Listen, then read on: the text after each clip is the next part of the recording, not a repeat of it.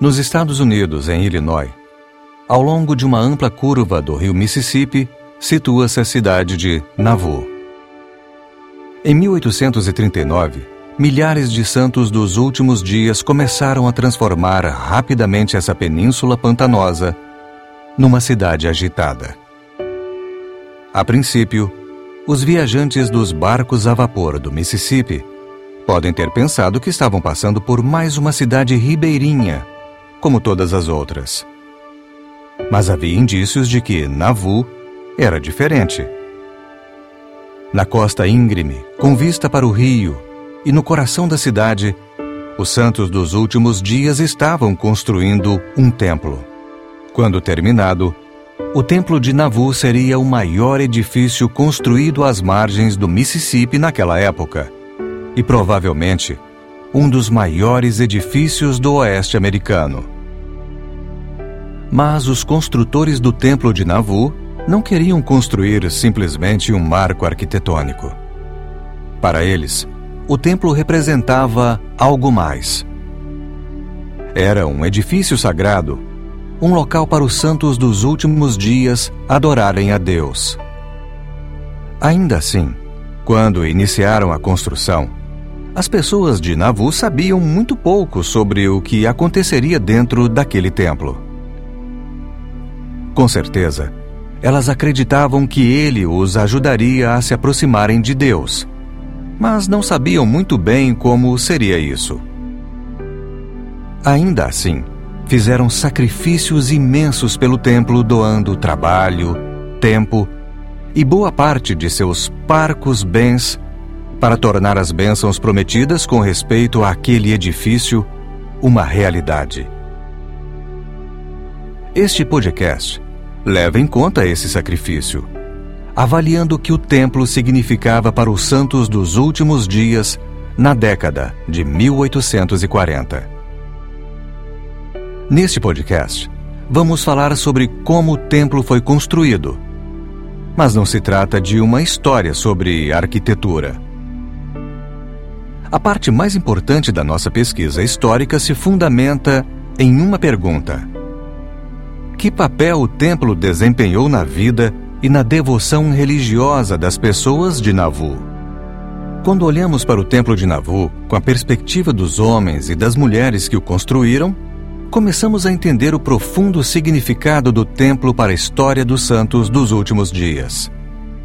Essa é a meta dos próximos oito episódios. Você ouve agora O Templo de Nauvoo, podcast sobre o projeto Joseph Smith Papers. Meu nome é Spencer McBride, apresentadora deste programa. Episódio 1 Uma cidade nova, um templo novo. A história do Templo de Navu começa vários anos antes do início de sua construção.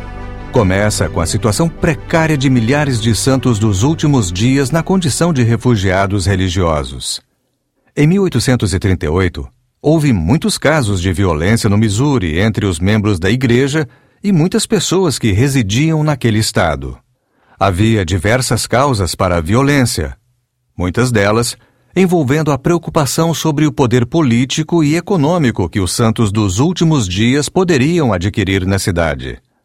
Além disso, Brent Rogers, um dos historiadores administrativos do projeto Joseph Smith Papers, vai explicar que um senso de discriminação parecia acompanhar os santos onde quer que estivessem. Há muita história para contar sobre a mudança dos santos para Illinois. E talvez a melhor forma de resumir essa história seja dizendo que nestes dez primeiros anos de existência da crença dos santos dos últimos dias, houve confrontos e disputas intermitentes entre os membros da igreja e seus vizinhos. Obviamente, a igreja é religiosamente diferente, mas em termos culturais, econômicos e políticos, ela é coesa.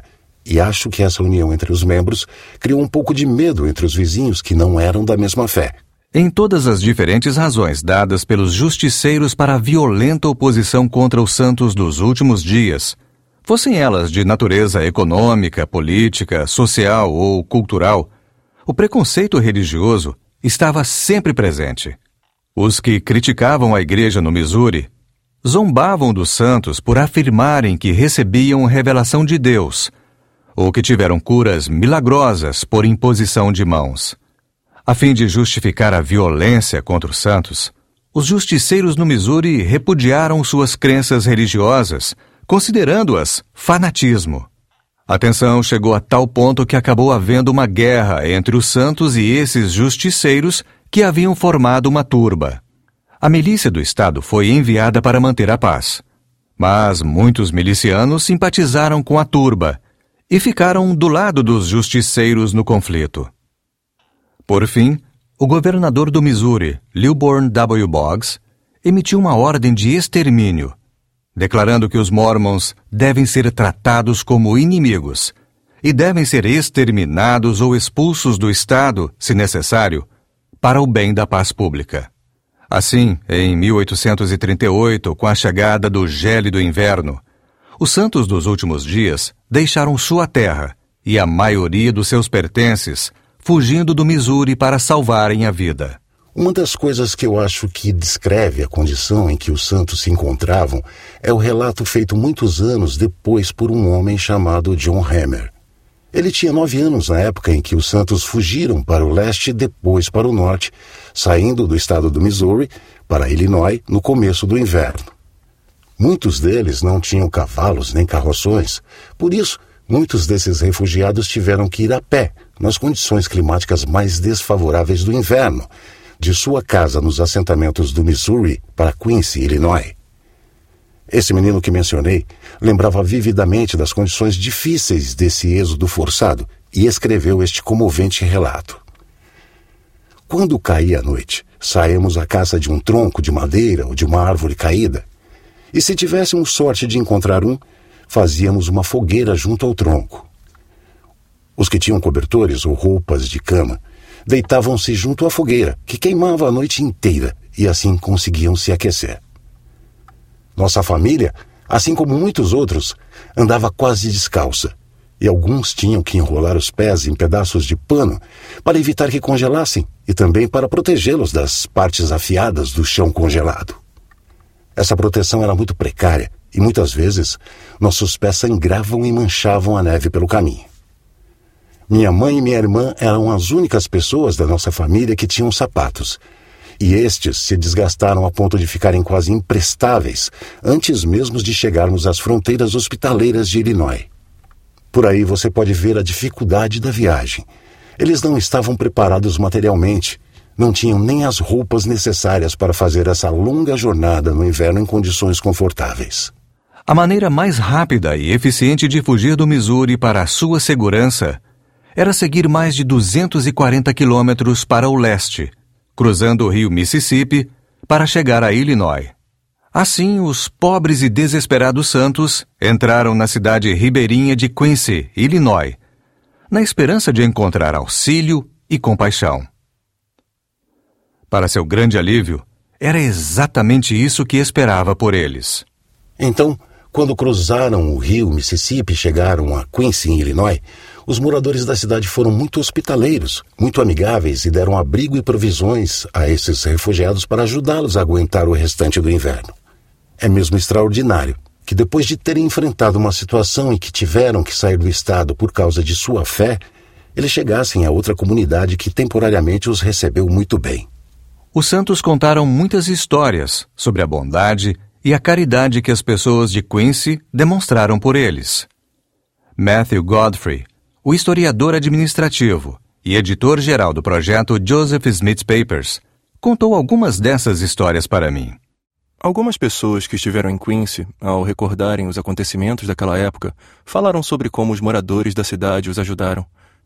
John L. Butler disse que um homem deixou que várias famílias morassem sem nenhum custo em dez ou doze pequenas casas que ele havia construído, embora sua intenção, a princípio, tivesse sido alugar essas moradias.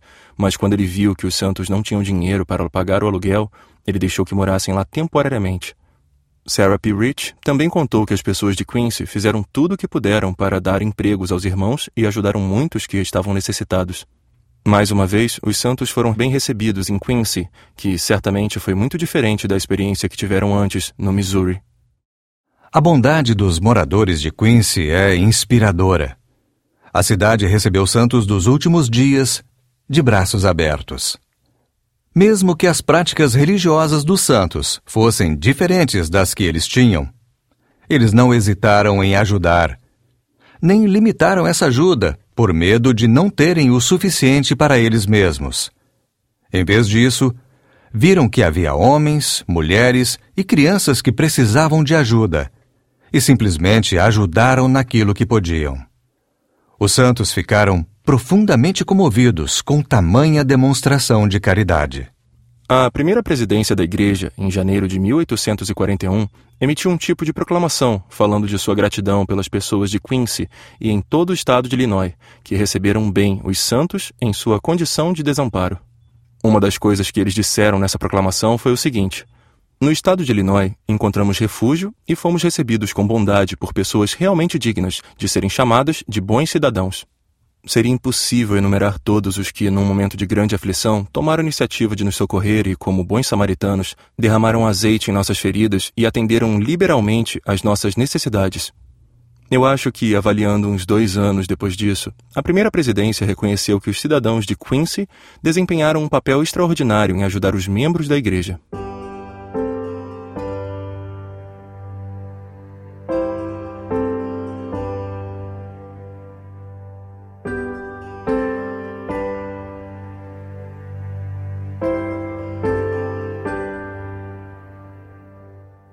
Mais gratos que os santos estivessem pela hospitalidade de Quincy, eles sabiam que precisavam encontrar um lugar realmente deles, onde pudessem começar a reconstruir sua vida. Mesmo antes de saírem do Missouri, os líderes da igreja começaram a pesquisar as terras que estavam disponíveis em Illinois, um pouco ao norte de Quincy. O lugar que tinham em mente era como uma península criada por uma curva ampla no rio Mississippi. Os mapas da época indicavam que, nessa península, havia uma cidade chamada Commerce. Mas, na verdade, Commerce era o que os geógrafos chamam de cidade de papel. Uma cidade de papel era uma cidade que constava no mapa, mas que não existia na vida real. Em alguns casos, os cartógrafos colocavam cidades fictícias nos mapas para detectar plágio por aqueles que podiam copiar seus mapas e vendê-los para obter lucro. Embora Commerce não fosse realmente fictícia, não era uma cidade bem estabelecida como os mapas talvez indicassem. Na verdade, alguns mapas daquela época ainda chamavam o assentamento pelo seu nome antigo, Vênus. De acordo com o plano da cidade, Commerce foi projetada para ter várias ruas, formando inúmeros quarteirões. Mas não foi isso que os santos encontraram quando eles observaram essa área, que no futuro se tornaria Nauvoo. Na verdade, havia bem poucas construções na península inteira. Matthew Godfrey vai explicar. Eu acho que a melhor descrição de Nauvoo em 1839 foi dada por John L. Butler em sua autobiografia, na qual ele disse que Nauvoo ficava em um local de baixa elevação e era um lugar horrível, pantanoso e úmido. Essencialmente, era isso mesmo. Nauvoo era um pântano. Estava localizada na parte baixa do rio Mississippi e, por causa disso, tinha muita água. Era uma área pantanosa. Havia milhares de mosquitos e eles transmitiam malária. Os santos não conheciam a doença como malária. Eles a chamavam de febre ardente. Mas muitos santos pegaram malária no verão de 1839 e 1840, quando se estabeleceram na área que ficou conhecida como Nauvoo. A história do manuscrito de Joseph Smith também descreve Nauvoo como tão nociva para a saúde que poucas pessoas conseguiriam viver lá. Não era um bom lugar para os santos se estabelecerem. Portanto, as péssimas condições da península levantam a seguinte pergunta: Por que os santos escolheram esse lugar para reconstruir a vida? Acho que parte da resposta é que os santos não tinham outra escolha. Além disso, eles eram muito pobres e estavam muito doentes na época para ir a qualquer lugar que fosse a uma grande distância de onde estavam em Quincy. Não acho que eles tinham recursos para uma migração em massa para outro estado ou outra área que fosse melhor do que Nauvoo. Também acho que por eles serem muito pobres, tiveram que parcelar a compra da terra e, de fato, Joseph Smith e outros líderes da igreja contraíram muitas dívidas para comprar a área ao redor de Nauvoo e na margem oposta do rio Mississippi, em Montrose, no território de Iowa. Por causa disso, eles tiveram que encontrar pessoas que estivessem dispostas a vender a crédito vários hectares de terra, que não exigiriam pagamento à vista ou pagamentos muito altos em dinheiro, e de fato, eles conseguiram encontrar alguns donos de terras em Nauvoo e Montrose que concordaram com isso. Alex Smith, um dos historiadores do projeto Joseph Smith Papers e especialista na história da igreja em Illinois, concorda com essa avaliação. Então, acho que parte do motivo pelo qual os santos resolveram ficar em Nauvoo foi somente porque havia disponibilidade de grandes pedaços de terra por um preço baixo.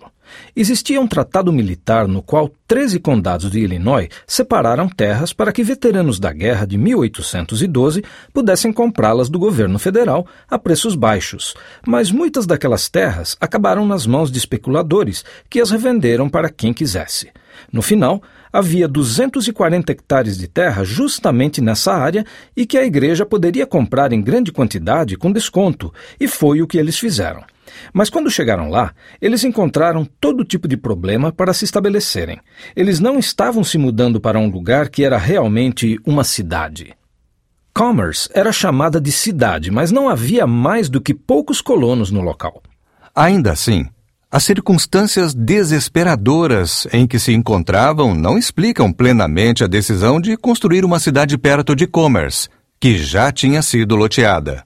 Para responder plenamente a essa pergunta, temos que levar em consideração o otimismo que parecia inerente à personalidade de Joseph Smith e a natureza visionária de sua liderança.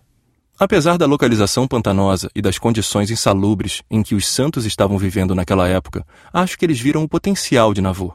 Localizada às margens do rio Mississippi, acho que eles tinham esperança de que poderia ser um porto importante para barcos a vapor que subiam e desciam pelo rio. Por isso, possivelmente poderia dar lugar a um comércio próspero. Acho também que Joseph Smith teve uma visão sobre Nauvoo que com certeza foi extraordinária. Ele até disse aos santos num sermão em 1840, quando ainda estava sofrendo com a malária e tentando construir a cidade, que, por sinal, ainda tinha instalações muito precárias e ainda não era um bom lugar para se morar, que Nauvoo se tornaria uma das maiores cidades do mundo. Acho que Joseph realmente acreditava nisso. Ele realmente acreditava que, a despeito das condições do lugar, naquele momento, se trabalhassem arduamente e confiassem no Senhor, eles conseguiriam transformar Nauvoo numa grande cidade. Acho que foi principalmente por causa da visão de Joseph, da sua liderança, que Nauvoo realmente se tornou uma cidade singular em Illinois. Os Santos, então, começaram a construir uma cidade nova, em condições bem pouco ideais. A primeira tarefa foi drenar as partes pantanosas da península. No final, descobriu-se que as partes pantanosas não ficavam alagadas por causa do rio, mas por nascentes de água que vinham da encosta. Assim que aquela água parada foi drenada, eles descobriram uma enorme quantidade de recursos que sempre existiram no local. Recursos que poderiam usar na construção, inclusive argila, que era ideal para a fabricação de tijolos resistentes e bonitos. Depois, na Conferência Geral de outubro de 1839, de a Igreja de Jesus Cristo dos Santos dos Últimos Dias em Commerce, Illinois, os líderes da igreja anunciaram que a área, que já tinham começado a chamar de Nauvoo, seria um lugar de reunião para os santos. Pouco depois, a primeira presidência enviou uma carta aos membros espalhados pelo país, recomendando com insistência que, se possível, eles se reunissem com os santos no novo assentamento.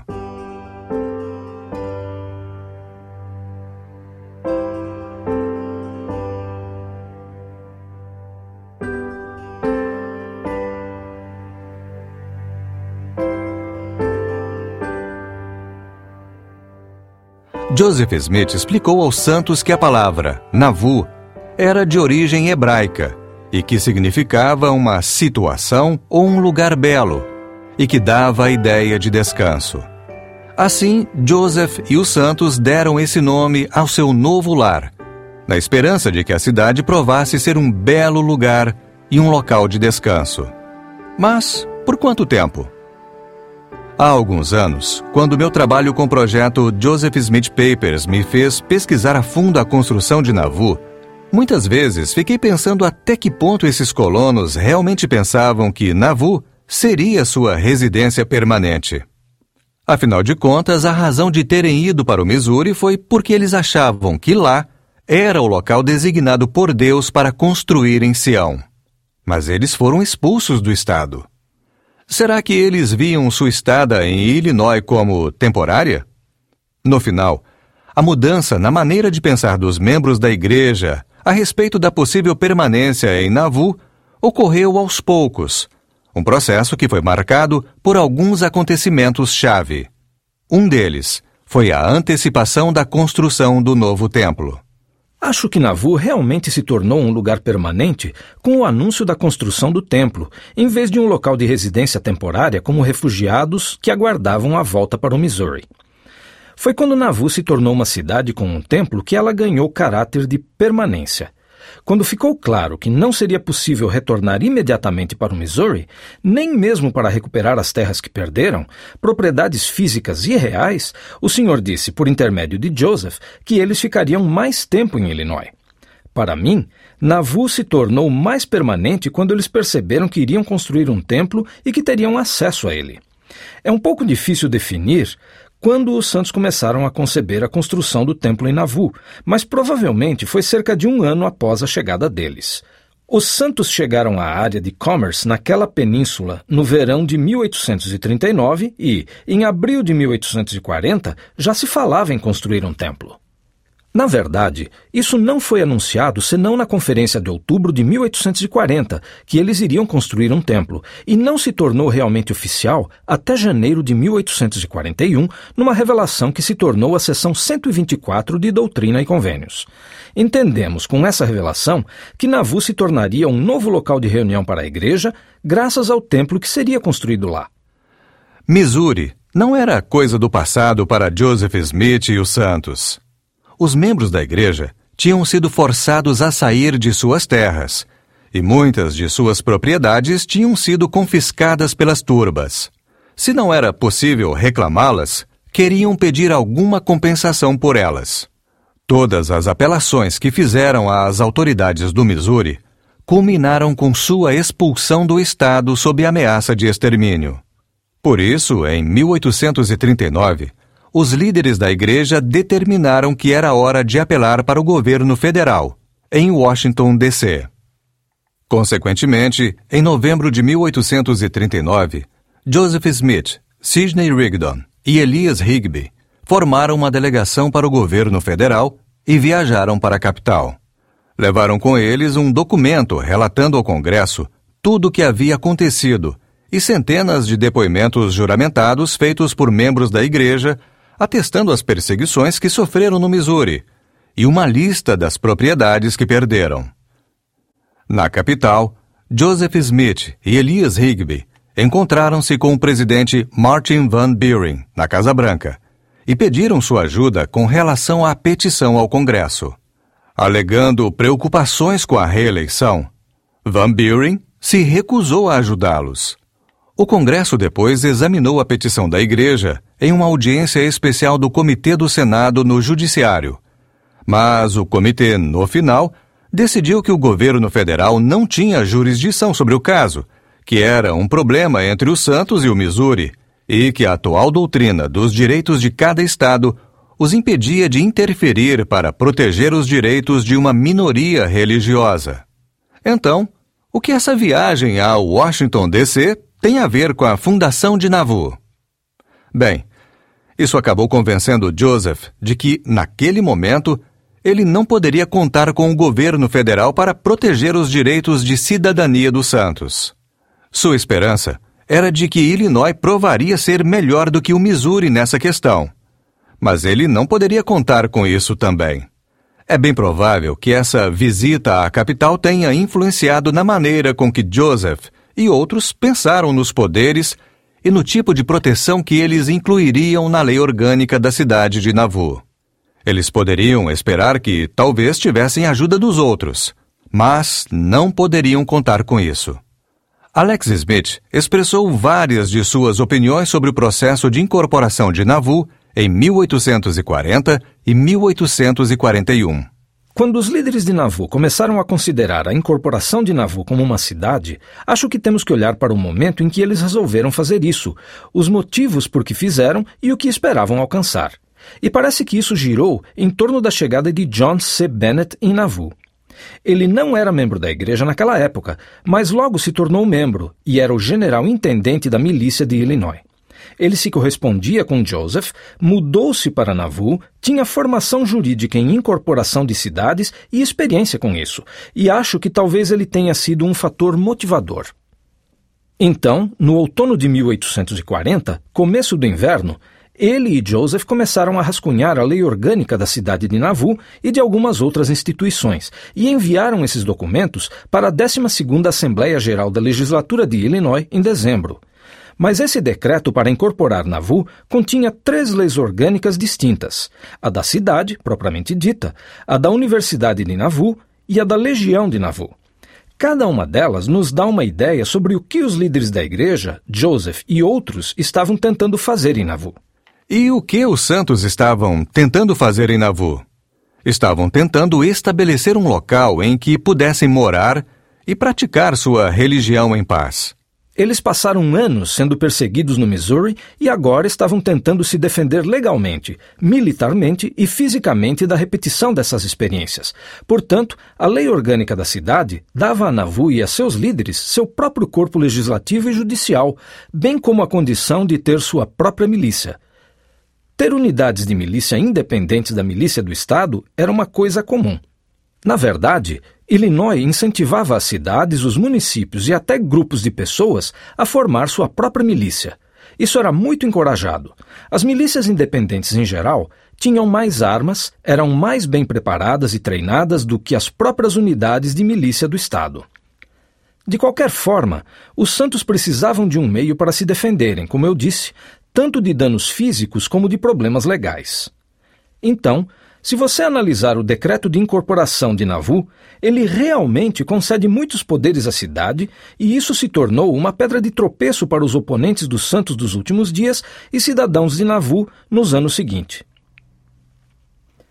Com respeito à legislatura, o decreto foi aprovado com grande sucesso. Dizem que não houve sequer um voto contra, e tanto os Whigs como os democratas queriam obter os votos dos Mormons, portanto, ninguém tentou se opor à aprovação da lei orgânica do município. Na verdade, estavam fazendo todo o possível para aprová-lo.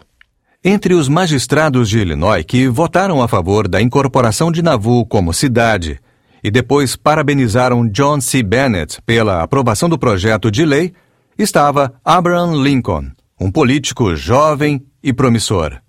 Outro político talentoso e em ascensão que parabenizou Bennett foi Stephen A. Douglas. Nos anos seguintes, os críticos da igreja em Illinois queriam a revogação da lei orgânica da cidade de Nauvoo, alegando que ela dava poderes demais às autoridades municipais. E embora a concentração de poderes municipais fosse diferenciada, Alex explicou que a maioria desses poderes individuais não era exclusivo das cidades de Illinois na época. Mesmo concedendo tantos poderes, acho que muitas vezes cometemos o erro de considerar essa lei orgânica do município algo muito atípico. Illinois já havia incorporado cinco cidades antes de Nauvoo: Springfield, Chicago, Alton, Galena e Quincy. Se você vir a forma com que a lei orgânica de Nauvoo foi redigida, você vai ver que ela utiliza muito do texto padrão das leis orgânicas de todas essas cidades. Coisas como o prefeito ser o chefe do sistema judicial da cidade ou a prefeitura poder emitir intimações, inclusive habeas corpus, eram vistas como ferramentas bastante poderosas à disposição dos santos. Mas, na verdade, cada um desses poderes, se você olhar para a lei orgânica de Nauvoo, também se encontrava em alguma lei orgânica desses outros municípios. É verdade que provavelmente a combinação de poderes fosse exclusiva de Nauvoo, mas não era como se eles estivessem se estabelecendo como um território inteiramente independente. Eles só estavam usando a linguagem que tinha sido usada nas leis orgânicas de outras cidades. Joseph Smith e os membros da igreja comemoraram a incorporação de Nauvoo e da lei orgânica da cidade. Foi um momento de esperança, um progresso que eles acreditavam que levaria a um futuro de paz e prosperidade. Um futuro no qual a cidade viveria à altura do seu nome, que significava um belo lugar e um local de paz.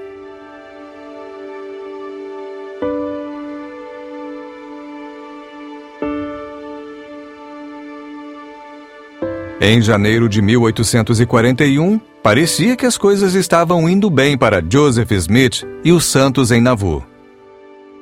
A cidade estava florescendo num lugar que antes era considerado um pântano. Sua lei orgânica da cidade prometia proteção contra perseguições futuras. E eles tinham planos para construir um templo novo. Mas isso foi só o começo. No mesmo mês em que Illinois aprovou a lei orgânica da cidade de Nauvoo, Joseph Smith publicou uma revelação. Entre outras coisas, essa revelação prometia que esse novo templo seria diferente da casa do Senhor em Kirtland, que no templo de Nauvoo, Deus restauraria a plenitude do sacerdócio. Vamos falar sobre como os santos entenderam essa promessa e a maneira como isso os motivou a construir esse edifício novo e sagrado no próximo episódio de O Templo de Nauvoo, podcast sobre o projeto Joseph Smith Papers.